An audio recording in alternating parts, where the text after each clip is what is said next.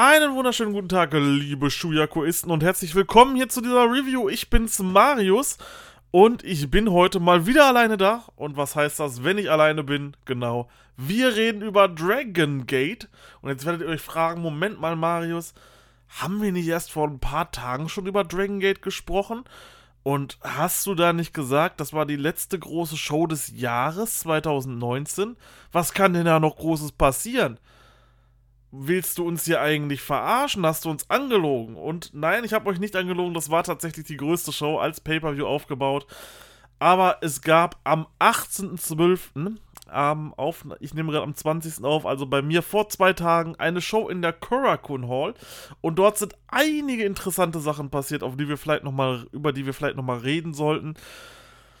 Ich habe mir auch schon die restlichen Cards fürs Ende des Jahres angeguckt und da ist eigentlich nichts mehr, was wirklich beeindruckend ist, was man auf jeden Fall reviewen sollte. Aber diese Show dachte ich doch, sollte man sich eventuell noch einmal vornehmen, um auch beim Drachen aktuell zu bleiben. Ja, ich würde sagen, wir steigen einfach mal direkt in die Show ein. Und ja, am 18.12. hat sie stattgefunden in der altehrwürdigen Korakuen Hall, wo ja auch New Japan und ganz viele andere japanische Promotions öfters antreten. Der Entrance war diesmal so aufgebaut, man hatte wieder zwei Entrances, einmal mit dem blauen, einmal mit dem roten Logo, wie wir es schon äh, am Sonntag erlebt haben. Und im ersten Match, da gab es direkt mal ein 10-Man-Tag-Match. Und zwar Shachi Okoboy, Problem Dragon, Punch Tominaga, Oji Shiba, Hiroshi Yamato gegen Yasushi Kanda, Kunis, Jason Lee, Yuki Yoshioka und Jimmy. Ganz am Anfang kam erstmal Hiroshi Yamato raus als Weihnachtsmann, total in weiß und hat erstmal ein paar Geschenke an die Crowd verteilt. Sehr schön, es geht ja bald auf Weihnachten zu.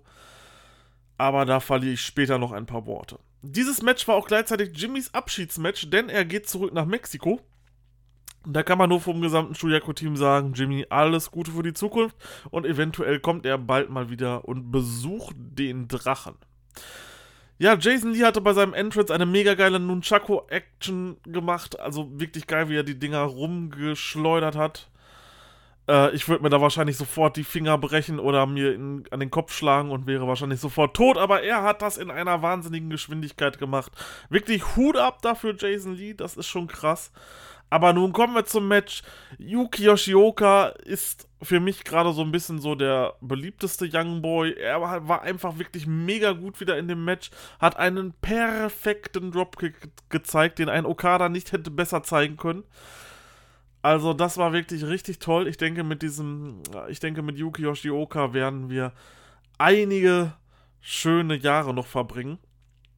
Ja, dann gab es ein paar verschiedene Ex-Team-Aktionen. Das ist so ein Trademark-Move äh, von Yamato, also von Hiroshi Yamato. War ganz lustig auf jeden Fall anzusehen, war halt ein Opener. Na, Jimmy zeigt dann zum Abschluss von seiner Zeit bei Dragon Gate noch einen tollen Springboard-Moonsault nach draußen, der sah wirklich gut aus. Und dann gab es eine wirklich klasse Sequenz von Oji Shiba und Jason Lee. Die beiden Jüngeren haben hier wirklich alles gezeigt. Sehr viele Einroller, Konter etc. Doch dann passiert es. Jason Lee holt sich den Sieg gegen Oji Shiba nach dem Maximum Driver.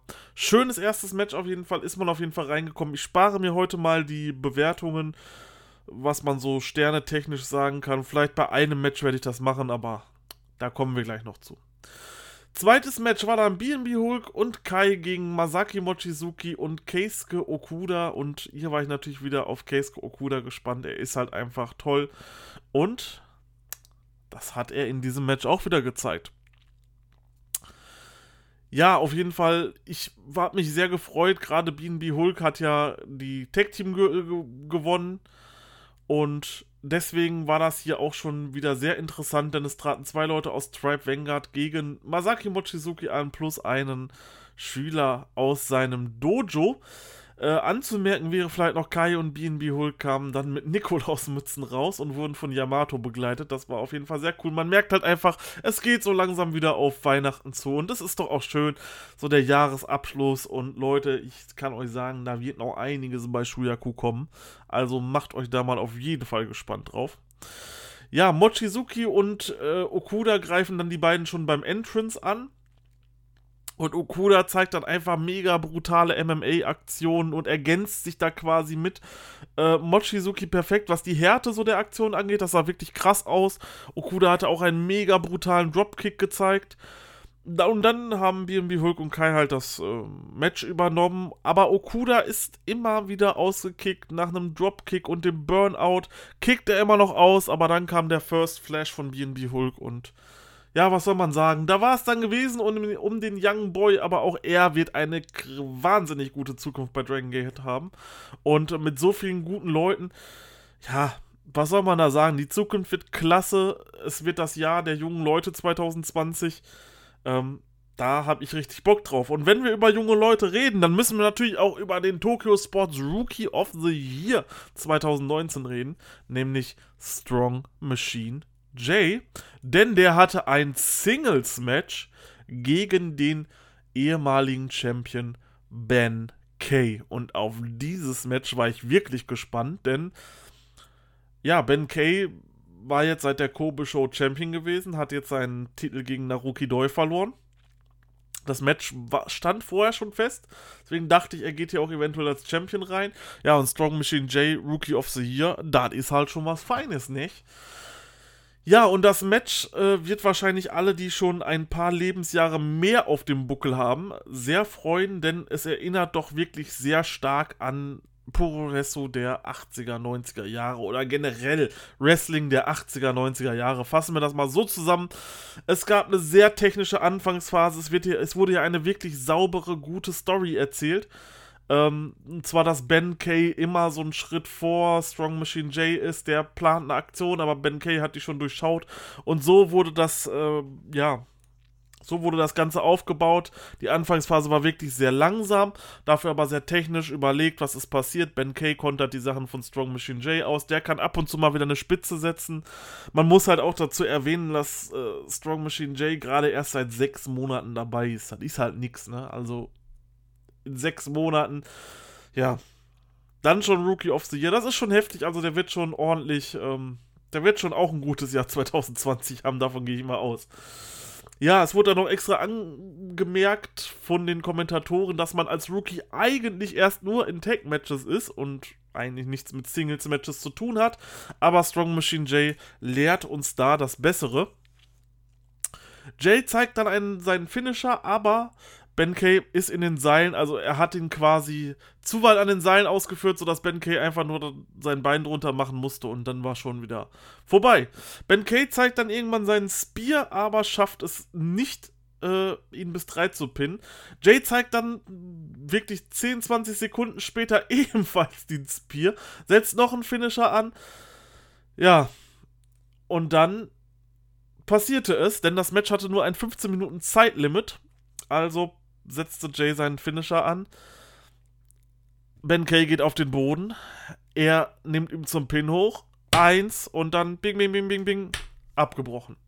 Quasi zwei Sekunden länger und Ben Kay wäre vielleicht besiegt gewesen, aber so ist es ein Time Limit und das habe ich mir auch schon fast gedacht und das war die perfekte Lösung für dieses Match. Du hast beide extrem stark aussehen lassen, du hast wirklich Strong Machine Jay so dastehen lassen, war es das nach dem Pin? Man weiß es nicht. Es könnte gut sein. Könnte natürlich sein, dass Ben Kay ausgekickt wäre. Also hat man hier wirklich ein klasse Match abgeliefert. Und das ist auch was vielleicht für Leute, die so mit dem Dragon Gate Style nichts zu tun haben und auch nichts zu tun haben wollen. Ist das wirklich ein Match? Oh, das kann man sich mal geben. Also klasse, klasse. Hat richtig Spaß gemacht und war mal eine wirklich gute Abwechslung zu den ganzen High-Flying-Aktionen und so. Und das ist auch das Match, was ich gerne bewerten möchte. Ähm, ich würde diesem Match 4,25 Sterne geben, einfach weil es so perfekt durchdacht war. Es hatte eine Story von Anfang an, die sehr simpel war, aber perfekt ausgeführt war. Ähm, das Match auch so vom Stil hat mir wirklich zugesagt, sowas auch zu sehen. Ähm, ja. Doch, ich würde sagen 4,25. Das kann man sich auf jeden Fall angucken. Ja, das nächste Match war dann auch nicht schlecht, aber war eben nicht auf dem Niveau und auch nicht so bedeutend. Susumu Yokusuka und Brother Yashi traten an gegen Dragon Kid und Dragon Dyer und Dragon Kid diesmal nicht in einem Match mit Ultimo Guerrero. Äh, Ultimo Guerrero sag ich schon. Ultimo Dragon, aber zu dem kommen wir gleich noch. Ja, das war halt das typische schnelle High-Flying-Match, was man so von äh, Dragon Gate kennt. Ähm, auch hier hat man wieder den Fokus komplett auf Dragon Dyer gesetzt, der wirklich super herausstechen konnte. Wurde dann eine Zeit lang von ähm, Brother Yashi und Yokusuka dominiert. Allerdings gab es dann eine wirklich tolle Teamaktion von den beiden Dragons. Es gab einen super Frankensteiner von Dragon Kid, gefolgt von einer Standing Shooting Star Press von Dragon Dyer. Also die geben sich hier echt nichts. Hat aber noch nicht zum Sieg gereicht. Also musste noch ein 619 von Dragon Kid her und dann eine Reptilian Rana von Dragon Dyer und er pinnt Suzuma Yokusuka. Und das ist schon krass. Also der Move am Ende, da wird es bestimmt Twitter-GIFs geben. Schaut da einfach mal nach bei Dragon Dyer, Dragon Kid gegen Yokusuka und Brother Yashi. Gebt euch diese Reptilian Runner, die sieht man nicht so oft. Ähm, ja, sehr cool auf jeden Fall, dass man Dragon Kid, äh, dass man Dragon Dyer hier den Sieg gibt. Zeigt halt wieder, in welche Richtung man gehen möchte. Man möchte von den älteren Leuten weggehen und möchte auf die Jugend setzen. Und genau so mag ich das. Ne? Nicht nur im Fußball, auch im Wrestling. Ja, sehr schön auf jeden Fall. Bis dahin eine wirklich klasse Showhälfte.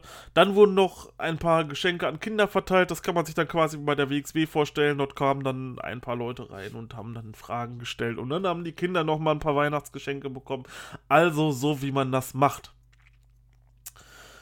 Ja, zweite äh, Matchhälfte, beziehungsweise zweite Showhälfte äh, begann dann mit einem Match und zwar Ultimo Dragon, Ryo Saito Kenichiro Arai gegen Big Ashimitsu, Takashi Yoshida und Diamante von R.E.D.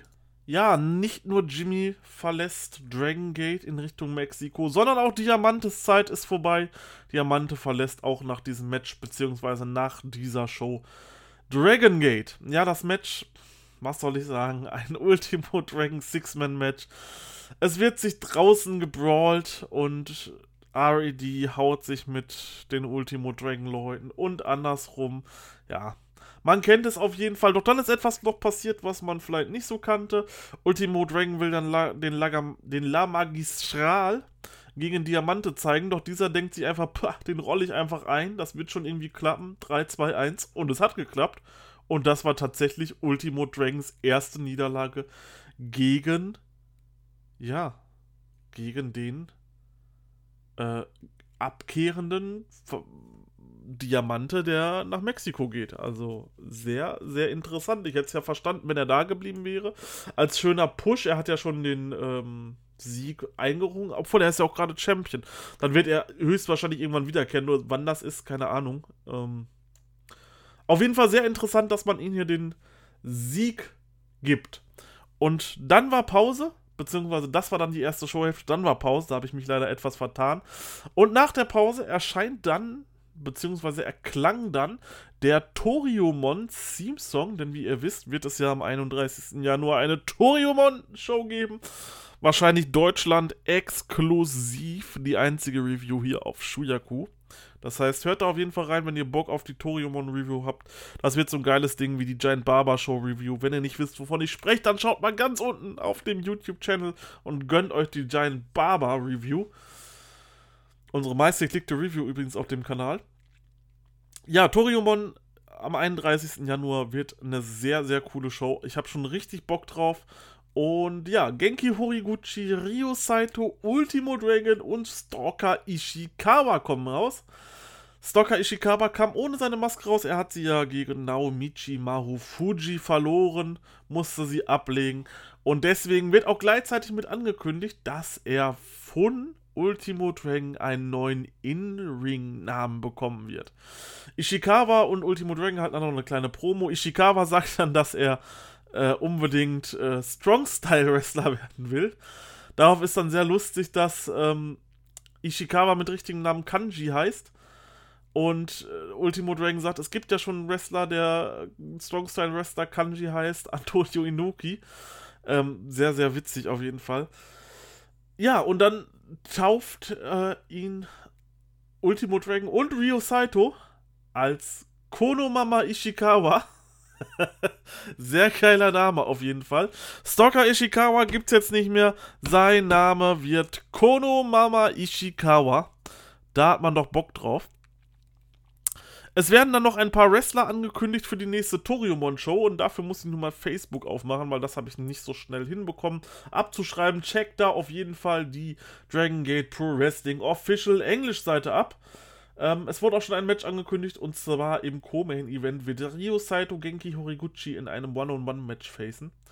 Wird interessant. Ja, für die Show announced sind Kenichiro Arai, Super Shiza, Shachiako Machine, Don Fuji, Second Doi, Dragon Kid, Kunes, Kagetora, Kodomama Ishikawa, Toro Owashi, Henry III, Sugawara, Koichiro Arai, Masahiro Takanashi, Takeshi Minamino, Kanjuro Matsuyama, Amigo Suzuki, Hisamaru Tajima, Chango, Tsubo, Genjin. Und dann werden zwei Units, zwei Stables aus Dragon Gate oder wahrscheinlich eher Toriumon.